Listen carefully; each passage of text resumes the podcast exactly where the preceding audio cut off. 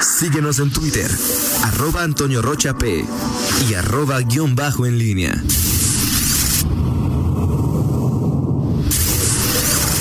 La pólvora en línea. Son las 7 de la mañana con 49 minutos. Te saludo con gusto, mi estimado Miguel Ángel Zacarías Nicasio. Muy, muy buenos días. Hola, Toño, ¿qué tal? Buenos días, buenos días al auditorio. Eh, bueno, pues eh, varias cosas por, por platicar este, este día. Eh, hasta donde me comentaste, hoy vamos a tener a, a Ismael Plasencia, ¿verdad? Así es, en unos minutos más estará Ismael Plasencia platicando con nosotros. Bueno, sí, pues eh, creo que será interesante, sobre todo bueno, a partir de la información que se ha generado eh, en los eh, en las últimas horas, ayer a partir de ayer la, la entrevista que eh, le hacía el propio eh, nuestro amigo compañero Fernando Velázquez y, bueno creo que hay como en todo eh, como en todo asunto otoño público, pues siempre ver los eh, claroscuros, no hay, no hay que ver todo en blanco o en negro. Me parece que, de acuerdo a la información que eh, pues, hemos revisado, las opiniones que hemos consultado, pues sí, en efecto, hay, hay problemas eh, eh, en cuanto a a la entrega de estos fondos. Eh, es evidente que en un programa eh, que si, si los hay cuando un programa de gobierno es planeado este, con tiempo y es parte de una de una agenda ya pública de una administración, pues lo es más ahora que eh, hay que reaccionar eh, al momento, hay que tener reflejos eh, como lo tienen que hacer muchos gobiernos a esta circunstancia que plantea la pandemia, de la afectación al tema económico.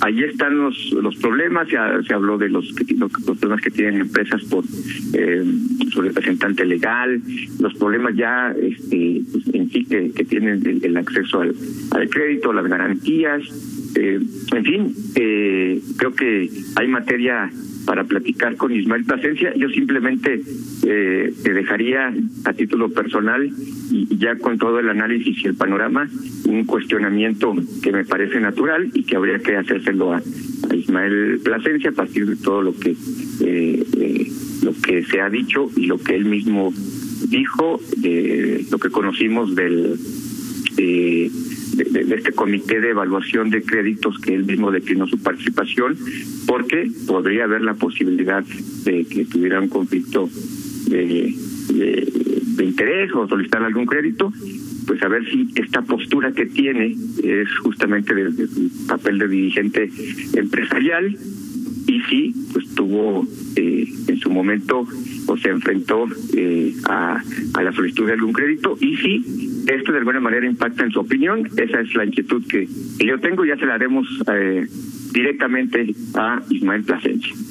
Y también sería el caso de el otro que renunció al comité y, que ayer también hizo señalamientos en torno a lo que pasa en Fondos Guanajuato, el presidente de la Cámara de Calzado, que también formaba parte de, de del grupo de los 10 iniciales y que dijo, pues este yo mejor prefiero quedarme fuera por la eventualidad de que mi empresa o alguna empresa de mis socios o familiares pudiera pedir un crédito, ¿no? Es más o menos la misma situación. Sí.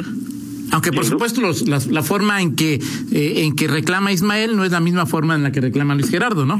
No, ya, ya, ya los estilos personales son totalmente distintos, ya lo conocemos.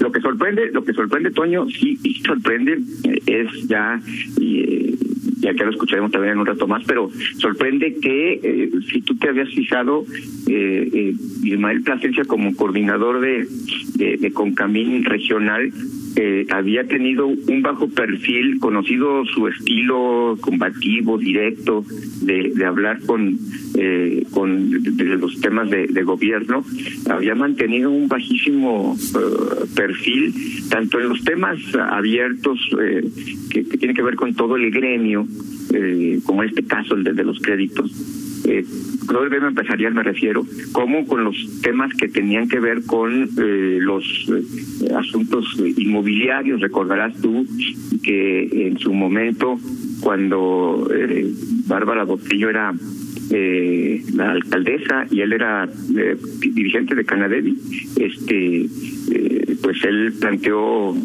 serios cuestionamientos en, en torno a, a, temas que tienen que ver con desarrollo urbano y todo este asunto.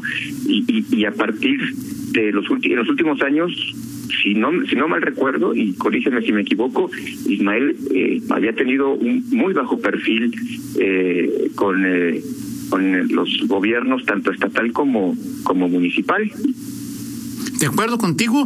Eh, recuerdo esa toma de, cuando estuvo Ismael en, en Canadevi, los que conocimos a Ismael en su eh, inicio y en, como dirigente empresarial en la Cámara de Curtiduría y luego obviamente lo que fue su punto cumbre como presidente de, de Concamín, eh, sí, pues, también eh, eh, la situación se atempera, la situación cambia. Sí, Ismael había tenido un bajo perfil, pero también te acuerdas que en un par de ocasiones, recuerdo un evento que, que hicimos allá en, en, en, en Poliforum, donde también Ismael hizo algunos señalamientos sobre algún director de, de finanzas, ¿lo recuerdas? No sé, es decir, Ismael eh, de vez en cuando pues, recuerda que es Ismael y, y, deja muy en claro sus posicionamientos, ¿no?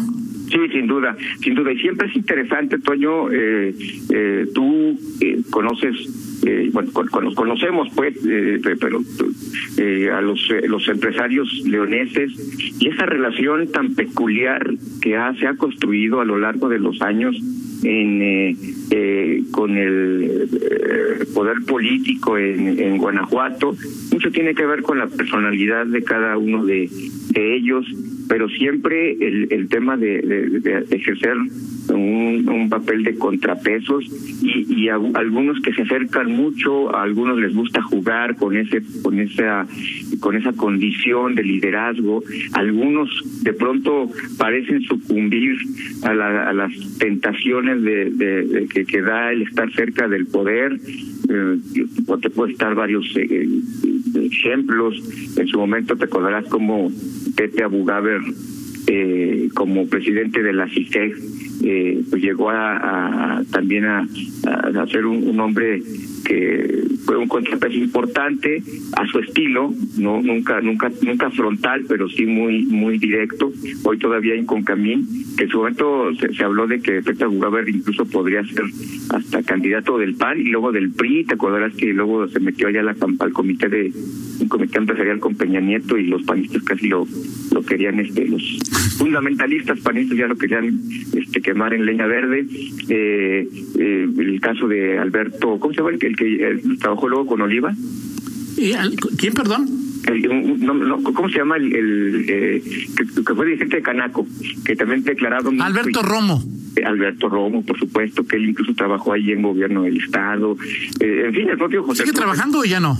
No sé, fíjate, esa es una buena pregunta, no, sé si todavía esté, pero digo el propio José Arturo Sánchez Castellanos eh, en sus en su doble de sus dos épocas como como dirigente de Coparmex y CCE y, y luego su paso fugaz por el PRI, este recientemente eh, su discurso en el bicentenario, en fin, eh, esta relación de de los empresarios, líderes empresariales eh, con el eh, poder político y sobre todo con el PAN, eh, pues es ha sido eh, peculiar y se presta muchas interpretaciones y bueno pues hoy no es la la excepción es decir no es no ha sido una relación empresarios gobierno en, en Guanajuato de distante, eh, en donde cada quien juegue su papel, sino que, vaya, eh, hay de, de, pronto algunas eh,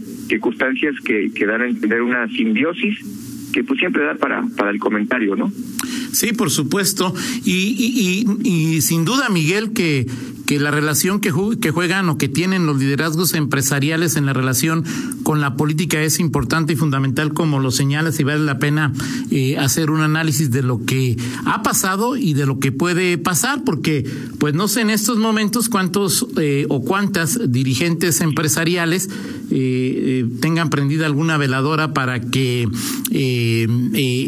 la, la, la, ruta de la pluri les ilumine su futuro, Miguel, ¿no? Sí. y la otra, Miguel, también qué tan fuertes son los organismos empresariales en este momento en, en León y en Guanajuato, ¿no? O sea, es decir, representan eh, a alguien, no representan a alguien, eh, los líderes eh, son llegan ahí porque no hay nadie más que quiera, porque tienen algún interés político, son temas ahí que, que sí me parece que vale mucho, mucho la pena, ¿no? Analizar en este tipo de situaciones. Sí, y es parte de todo, eh, de todo lo que, de, incluso de la idiosincrasia de una eh, perfil de, empresarios en, Guanajuato, eh, a nivel nacional incluso, si lo puedes eh, proyectar desde lo nacional, hoy, hoy se habla, por ejemplo, de que eh, un liderazgo como el de Coparmex, pues es un franco opositor al, al, al, gobierno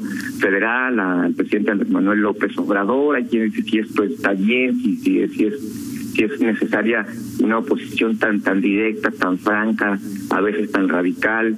Y se habla, por ejemplo, que el de Concamín es como la parte más eh, eh, eh, moderada, o, moderada y hasta aliada del, del, del, del propio eh, presidente. Que tampoco es malo, Miguel, ¿no? No, o sea, es, que es el, tema. Y en Guanajuato, pues ves este, este asunto. con eh, Hoy José Arturo Sánchez Castellanos, pues está viviendo eh, esta, como dice, del TCE y esa omnipresencia que, que, que tiene pues tiene sus, sus cosas positivas y sus negativas. Este, de, ser un, uno de los pocos que levantaban la voz contra el eh, gobierno, o por lo menos con los, el gabinete de seguridad, Carlos Amarripa y Álvaro Cabeza de Vaca, hace un año, hace unos meses, se convirtió ahora en, en el eh, en el aliado, este, eh, casi casi cercano de, o defensor de, de gobernador con su famoso discurso del bicentenario. Es una dualidad que eh, algunos saben eh, llevar y luego el tiempo se, encarga de poner en su lugar. Que vuelvo a citar a, José Abugaber, le decían que si era panista y luego que estaba muy cerca del PRI. Eh, eh, y al final, eh, Pepe. Pepe sigue siendo parte importante de Concamí Nacional. claro, pues, al, final creo que eso es lo que. O sea, eso iba. Pepe Abugaber ha sido un, un, hombre que finalmente ha reivindicado su, su fidelidad a, la trinchera empresarial.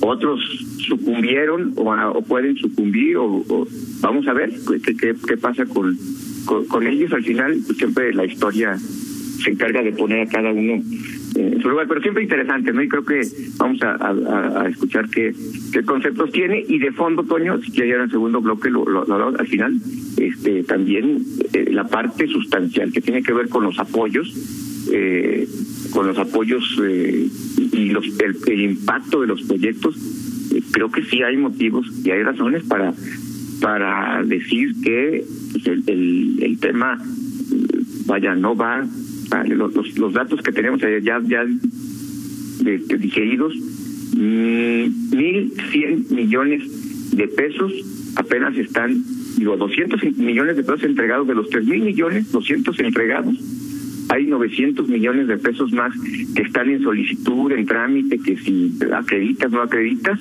y todavía 1.900 millones de pesos, de los tres mil millones de pesos del segundo paquete, que nadie ha pedido. O sea, eso también habrá que... o sea, 1900 que, que nadie ha pedido. O sea, hasta este momento no es que esté... O sea, si sumas todas las solicitudes que eh, quitas las rechazadas, no da... no, no siguen sobrando 1900 millones.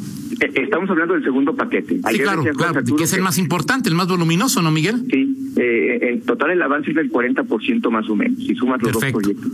pues lo platicamos, que son números interesantes, ¿no? Ya después de lo que nos diga Ismael, ¿no?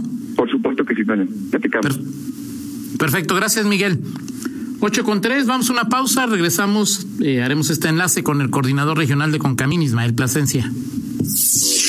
Contáctanos en línea promomedios.com.